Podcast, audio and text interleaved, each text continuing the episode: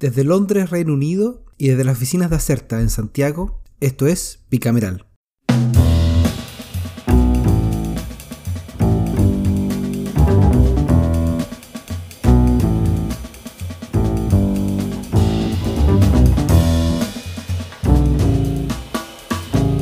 Bienvenidos al capítulo de Bicameral.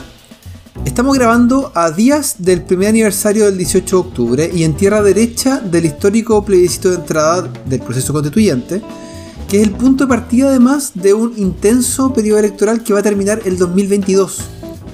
Y en el Congreso las cosas también estuvieron intensas.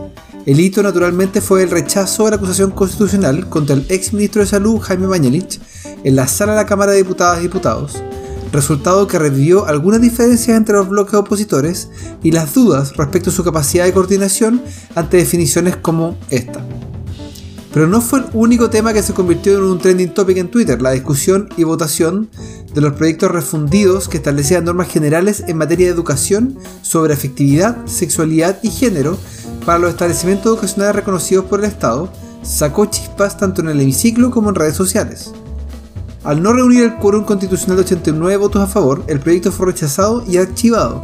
Pero no fue lo único que la sala rechazó esa semana, ya que se mantuvieron firmes y no hubo suficientes votos para reajustar el monto del ingreso mínimo mensual, así como la asignación familiar y maternal y el subsidio familiar, por lo que ahora corresponderá la conformación de una comisión mixta, aunque solo en lo que tiene que ver con los 6 mil pesos de reajuste, porque el resto del proyecto no fue objeto de modificaciones, así que se entiende por aprobado. Lo que sí avanzó segundo trámite fue el proyecto de ley que permite la postergación de cuotas de créditos hipotecarios y crea una garantía estatal para caucionar el pago de las cuotas postergadas.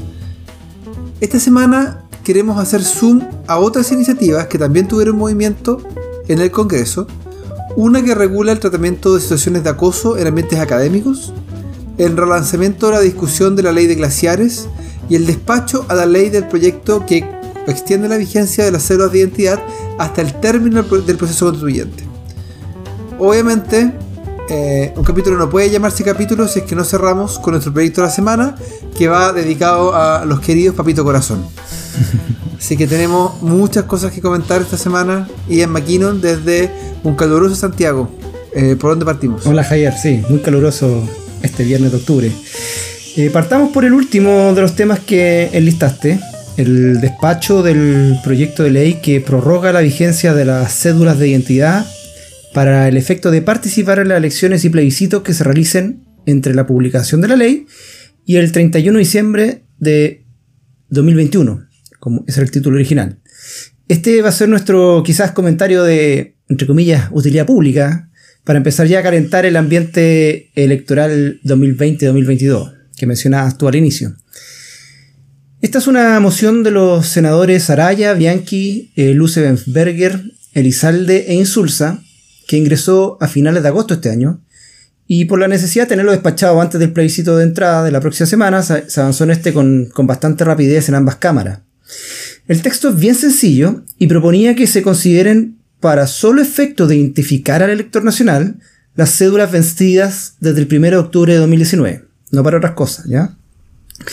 Ahora, no todo fue como miel sobre hojuelas en la tramitación del proyecto, pues tuvo un cambio significativo durante su paso por la Cámara Baja, donde se modificó el plazo de vigencia de las cédulas de identidad vencida, pasando, como decía hace unos minutos, hace unos segundos recién, del 31 de diciembre de 2021 a, comillas, el término del proceso constituyente establecido de conformidad al artículo 130 y siguiente de la Constitución Política de la República. ¿ya?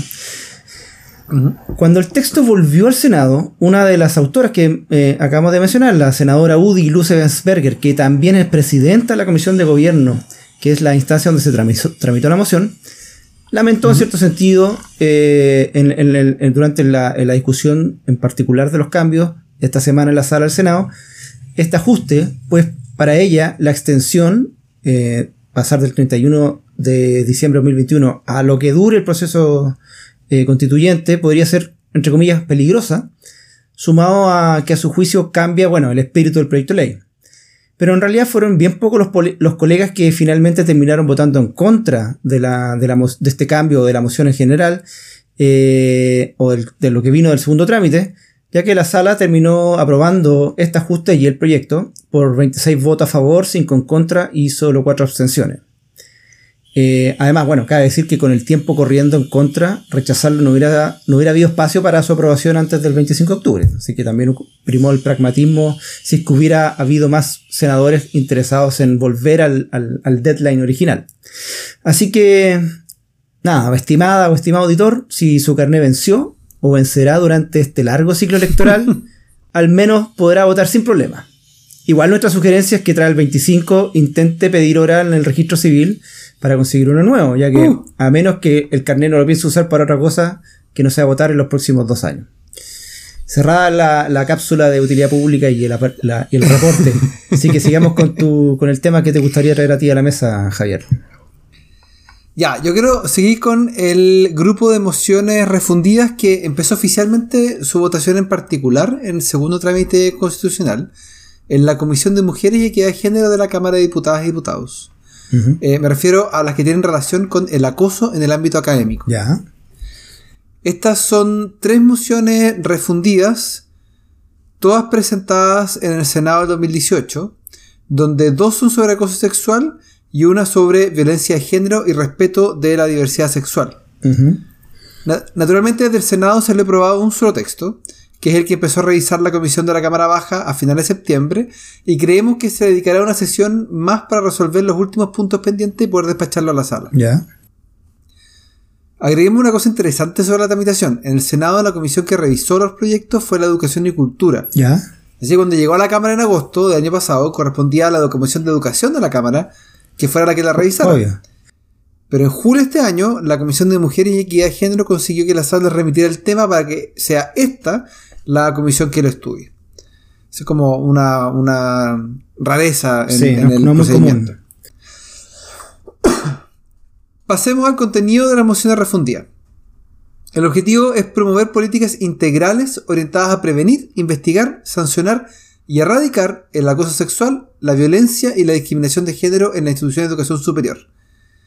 Así, eh, el, el, proyecto plantea que cometa acoso sexual en la educación superior que en un contexto académico o de investigación solicite favores de naturaleza sexual, sea para sí o para una tercera persona, o presente un comportamiento no consentido de connotación sexual, capaz de provocar una situación objetiva y gravemente intimidatoria, hostil o humillante, sea que se trate de conductas aisladas, reiteradas o habituales, ejecutadas de manera presencial o virtual.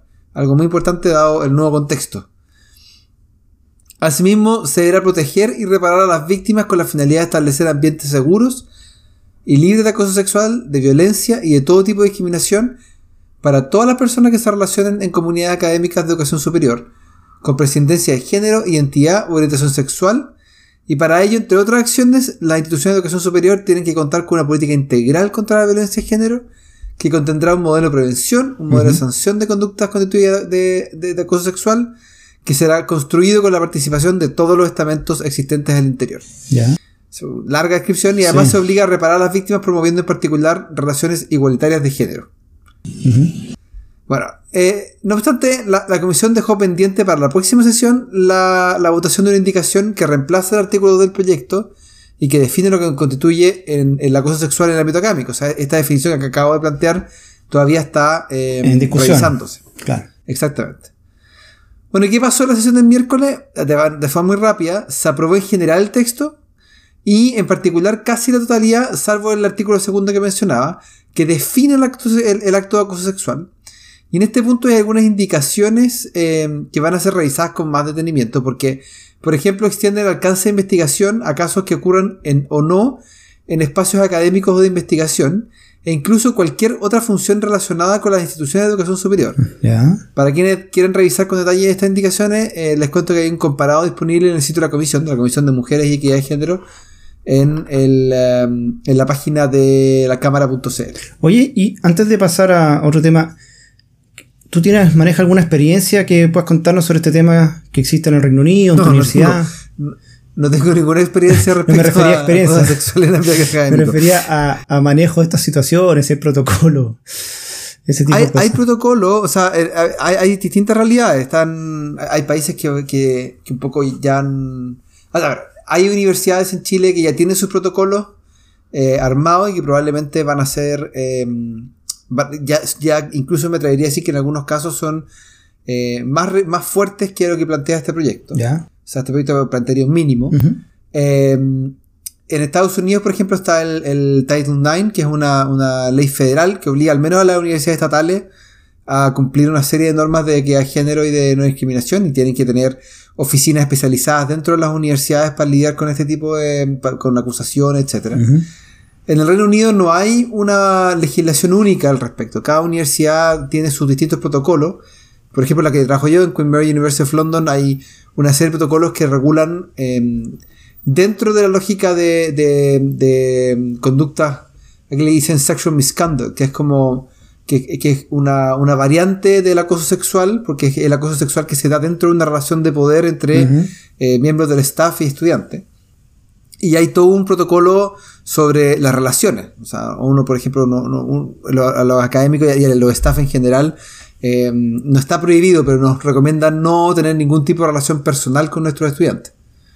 Eh, y, y, hay todo un procedimiento y un protocolo para reportar por ejemplo, si un académico empieza a hablar con un estudiante, algo que eh, es bastante común en algunos espacios universitarios, al menos en Chile, eso, eso tiene que ser reportado. Y hay un registro que queda eso, eso ah. disponible.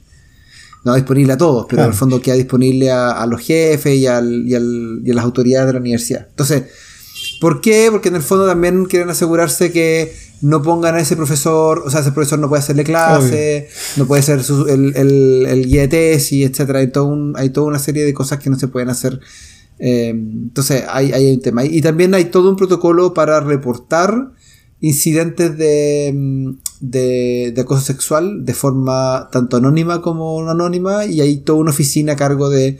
Eh, o sea, no una oficina, hay gente especializada en temas de acoso sexual, tanto para, para proveer apoyo, apoyo a quienes sean víctimas, eh, y también hay, todo un tema como de, procedimientos sancionatorios a, a, quienes sean empleados contratados por la universidad que hayan eh, incurrido en estas prácticas. Así que hay todo un procedimiento bien, bien armado, diría yo. No me ha tocado verlo en, la práctica, así que tampoco puedo comentar mucho, pero, pero al menos el papel suena eh, bien riguroso.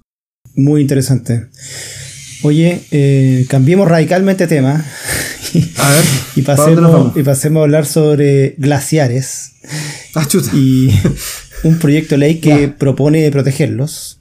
Este es un tema que lleva largo tiempo en el Congreso, te diría, especialmente en la, específicamente en la Comisión de Minería y Energía del Senado, para ser más preciso, y nace a partir de una moción presentada el año 2018, en el mes de julio, por las senadoras Allende, órdenes, más el senador Guido Girardi, y que la fecha continúa en primer trámite constitucional.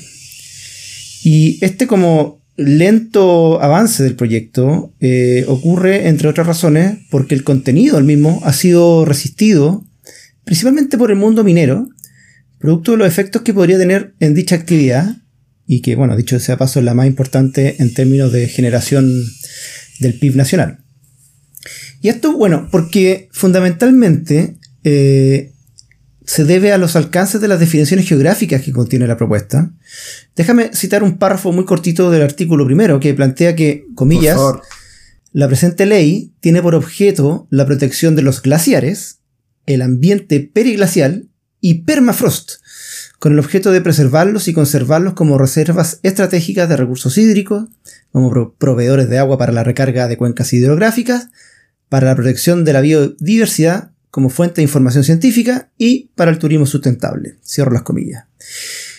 Y en todo este tiempo ha estado la duda respecto a la definición de ambiente periglacial y permafrost, que es el hielo acumulado por años, eh, porque aparentemente no son conceptos tan taxativos. Me refiero a que un área se puede acotar. Aquí empieza el periglacial, aquí ahí está el permafrost, etc. Sino como ecosistema complejo que es un, glaciar y su entorno, eh, las definiciones o las áreas que cubrirían estas, estas secciones pueden ser muy amplias, lo que no necesariamente tampoco asegura una protección del glaciar. Por ejemplo, eh, hay veces que en una operación minera, digamos, por un ejemplo, a 100 metros del glaciar puede que no haya perturbación alguna.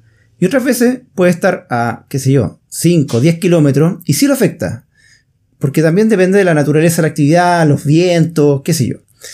Entonces, durante todo este tiempo el gobierno ha sido muy cauto con la propuesta, pues si bien no... Eh, porque no, bueno, no quiere prohibir las actividades, este tipo de actividades, menos las que pueden afectar a Codelco, pienso. Eh, pero entiende que también que está en minoría en la comisión. Por lo que entonces su estrategia ha sido más bien como que dilatar la tramitación, teniendo a su favor quizá esa ambigüedad conceptual que definíamos recién, que debe aclararse en el proyecto para que sea efectivo, porque tampoco sería lógico o prudente aprobar este proyecto sin tener claro más o menos su, implicancia, prácticas. y lentamente se consiguieron algunas aclaraciones durante, desde 2018 a la fecha en cuanto a aspectos relacionados con la definición de estos objetos a proteger. La idea eh, que genera más consenso es avanzar hacia la protección de los glaciares y del permafrost, pero este último solo cuando se ubique o se ubica dentro del ecosistema de los depósitos. Y otro pelo para la sopa quizás es que el proyecto eh, no había sido discutido de enero del año pasado. Y por lo tanto había cierta presión por parte de los autores recientemente de, avanzar en, este. Eh, lo estaba poniendo bien inquieto, digámoslo así. Eh, y querían como iniciar la, votación del, proyecto rápidamente. Entonces, ¿qué pasa? Esta como sensación de estar eh, atrasados, estar detenidos por, otros intereses, eh, más la, esta como percepción del gobierno o la estrategia que quería avanzar generó un ambiente bastante tenso en la sesión de esta semana, que fue el, miércoles, y que era todo un hito para el proceso, como decía, porque eh, se retomaba una discusión de varios meses detenida, y lo que se veía, no, bueno, fue bien tenso, como decía, porque básicamente los representantes del gobierno y los senadores de la oposición chocaron varias veces en la discusión, especialmente en el deseo de los segundos de iniciar la votación lo antes posible, incluso esa misma sesión. Claro. Pero, pero antes la comisión partió escuchando la exposición del geógrafo Francisco Ferrando, que fue invitado por el senador Girardi. Había ahí un tema en la sesión que Girardi quería evitar que llegasen geógrafos u otros expertos un poco, entre comillas, eh, apoyados por el mundo minero. Entonces, eh, él quiso traer su propio geógrafo o invitó a un geógrafo que a él le parece más, más ecuánime en ese sentido. Y bueno, el, profesor Ferrando eh, explicó sobre que el ambiente periglacial y también la importancia de los glaciares en el acceso de agua para la población. ¿Qué es lo que se entiende por, eh, eh, por periglacial, según el profesor? Es que tiene que ver con la presencia de procesos de alternancia de hielo y deshielo diarios en las grietas de las rocas donde el agua se congela durante la noche y se descongela durante el día. Esto se produce como a cierta altura en la cordillera, entre unos 3.000 metros eh, sobre el nivel del mar en invierno y 4.000 en verano.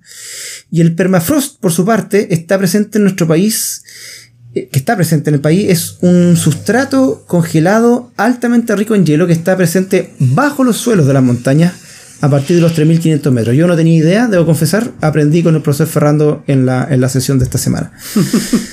Yo siempre asociaba el permafrost a Siberia y el derretimiento del permafrost y todas las consecuencias que podría generar, pero honestamente no conocía que nosotros también tenemos esa, ese elemento en nuestro, en nuestro territorio. Así que. Yo me vengo a desayunar con el permafrost. bueno. Eh, idea que existía. No, dale. Bueno, y dependiendo de la latitud del, sector, el, permafrost este, es posible encontrarlo más cerca o más profundo de la superficie. aparentemente al norte se encuentran estos pisos mucho a mayor altura y al sur están, bueno, a, más baja altura. Todo esto eh, también constituye una reserva de agua, eh, flexibilizando la situación del permafrost que se presenta constantemente también. Entonces podría ser que se adopten medidas graduales de protección, que era lo que planteaba el, profesor. De nuevo, en esta idea de no generar una, norma tan taxativa o, rígida eh, con el interés de proteger estos elementos. Eh, entonces lo que plantea el profesor es que se debe hacer primero una modelación en base a comportamientos térmicos, porque no se puede terminar en terreno y desde allí señalar los pisos del permafrost y los grados de protección, etc. A continuación se desarrolló una, discusión entre los miembros de la comisión, eh, con los senadores de la oposición, presentes en la comisión, Guido Girardi, Álvaro Elizalde y Yana Proboste, pidiendo al presidente de la comisión, que es eh, el senador Proens, que es del oficialismo, empezar la votación del proyecto lo antes posible, pero el subsecretario de Minería, Iván Cheukelaf, y el senador Alejandro García Huidobro, que también es integrante de la comisión, ahí, ahí están los cinco, eh, solicitaban espacio para seguir recibiendo invitados. Situación que molestó a los senadores de oposición, quienes ya indicaron que ya habían tenido varias rondas de entrevistados eh, y como que ya entendían las posiciones de todos los actores sobre el proyecto. Eh, además, el subsecretario Cheukelaf aseguró que ya existe protección para los glaciares, pero que están dispuestos a mejorar, por lo que apoyaban la idea de legislar. Todo este ambiente como de cuando avanzamos, sí, no, sí, no, eh, en esta estrategia un poco de tener la pelota por parte del gobierno. Al final la, comisión terminó con su presidente, como decíamos, el senador Proens, Rafael Proens, señalando que se espera durante la próxima semana, que novedad, es semana regional para el Senado, cosa que no habíamos visto hace varios meses ya. se bueno, se va a buscar trabajar esta semana donde no va a haber sesiones, llegar a un acuerdo sobre cómo proceder con la votación del proyecto en la próxima sesión que venga, que es durante la semana del 26 de octubre. Algo que no he dicho, eh, el proyecto original contiene seis artículos más uno transitorio y ya se han presentado 40 indicaciones. O sea, es un comparado para los que conocen esos tipos de documentos bastante gruesos. Así que pronostico varias eh, sesiones de votación antes que el informe llegue en particular a la sala del Senado. Dicho eso, Javier, creo que es momento de presentar nuestro proyecto de la semana. Y, y, te quiero dejar a ti el privilegio de darlo a conocer por segunda semana consecutiva. Te lo ganaste, ya que apareciste en uno de nuestros programas, nuestros podcasts amigos, eh, lo Ultra, de los capos de democracia de NLCD. Si no lo han escuchado, esto es un paréntesis, se lo recomiendo. Es una serie corta de cinco capítulos donde desmenuzan con muy buen detalle la estrategia y efectos de los movimientos de la ultraderecha en Chile, apalancados por los algoritmos y modelos de negocio de varias de las más importantes plataformas de redes sociales. Cierro el paréntesis, así que dicho eso, pase con cortina nomás, don Javier. me siento profundamente honrado, así que vamos a poner la cortina. Este es el proyecto de la semana. Bueno, el proyecto de la semana es el boletín 13835, que no es nada más ni nada menos que una reforma constitucional de los senadores Castro y Chaguán, más la senadora Carmen Gloria Aravena, que prohíbe la candidaturas de personas condenadas por violencia intrafamiliar y a deudores de pensiones de alimentos. Epa. Epa. Como decía la moción, propone una modificación constitucional que los autores definen como transversal, que deja fuera de opción las de las candidaturas a quienes tengan anotaciones producto de haber cometido actos de violencia intrafamiliar, actualmente descritos en la ley 20.066. Del mismo modo, se busca que los que tengan al momento de la declaración de candidatura una deuda decretada por tribunales en relación al pago de pensiones de alimentos que pueda pesar sobre el candidato. O sea, personas que estén condenadas y personas que deban pensión alimenticia. Para lograrlo, y si bien es un, texto de un artículo único, son cinco modificaciones a distintos artículos de la Constitución, teniendo todo en relación con requisitos para presentarse como candidato a presidente de la República, parlamentario, gobernadores regionales e incluso los convencionales o delegados al órgano constituyente que vamos a elegir en abril. Bueno, si es que em, gana si es que gana la opción apruebo eh, y Convención Constitucional que para la próxima semana. Claro.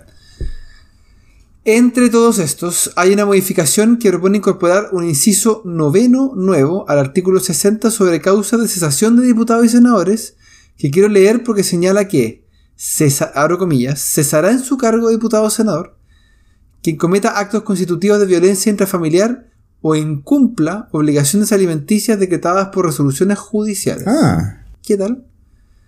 Es una iniciativa eh, interesante. Siempre hay, hay riesgos ahí cuando se trata de hacer a alguien cesar. Y entre tantas acusaciones recientes parecidas que han habido. Claro. Está, bueno. Está, interesante el, proyecto. Bueno, hay que decir que la moción pasó a la Comisión de Constitución, Legislación, Justicia y Reglamento. Toma aire. y que no tiene ninguna urgencia por ahora, así que no, no, sé si alcanza a salir para las elecciones. bueno, digamos que el, senador Chaguán, que es uno de los suscriptores, es bien eh, eh, ruidoso, en el buen sentido de la palabra, eh, a través de redes sociales, medios. así que seguramente va a querer empujarlo, no sé si alcance para el 25 de octubre o para cuando sean las inscripciones de los, de los constituyentes, pero quién sabe, veamos. Oye, eh, antes de cerrar, cerrar ya, digamos que la próxima semana, lo, lo, adelanté, vuelve la semana regional en el Senado y en la Cámara tendrán, bueno, semana distrital nuevamente, así que después de mucho tiempo eh, podremos sentir en algo eso que llamábamos en, en los años antiguos el receso mensual. eh, eh, en algo digo porque pues eh, las subcomisiones de presupuesto van a continuar trabajando y van a continuar revisando las partidas. Y, vi por ahí eh, al momento que estábamos grabando este, este, capítulo un par de comisiones que sí van a tener actividad.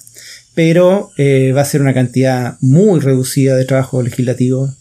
Interesante. Yo creo que bueno está un poco influenciado también por el hecho del, del plebiscito.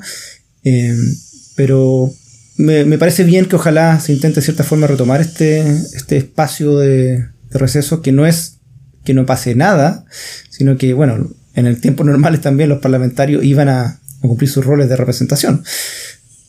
Así que bueno, veamos que... ¿Y, nosotros, nosotros tenemos receso o seguimos? No, yo creo que, bueno, veamos, veamos cuánto hay, pero le informaremos a nuestros seguidores por nuestras redes sociales. Eh, veamos qué, qué tanta actividad hay. Tenemos, a ver si tenemos merecido descanso. también. O hacemos, hacemos una cápsula, De, presupuesto. Bueno, veámoslo en el comité editorial. estaba dando. Un abrazo. Chao, Javier, que estés bien. Chao, chao. Recuerden que Bicameral es un podcast de Acerta. La producción y conducción estuvo a cargo de Javier Sajuria y de quien les habla, Ian McKinnon. Y nuestro tema musical se llama Giacomo, de Mural Band, gentileza de Rodrigo Recabarren. Acerta es una consultora en comunicación estratégica y asuntos públicos. Para más información sobre sus servicios, visita www.acerta.cl.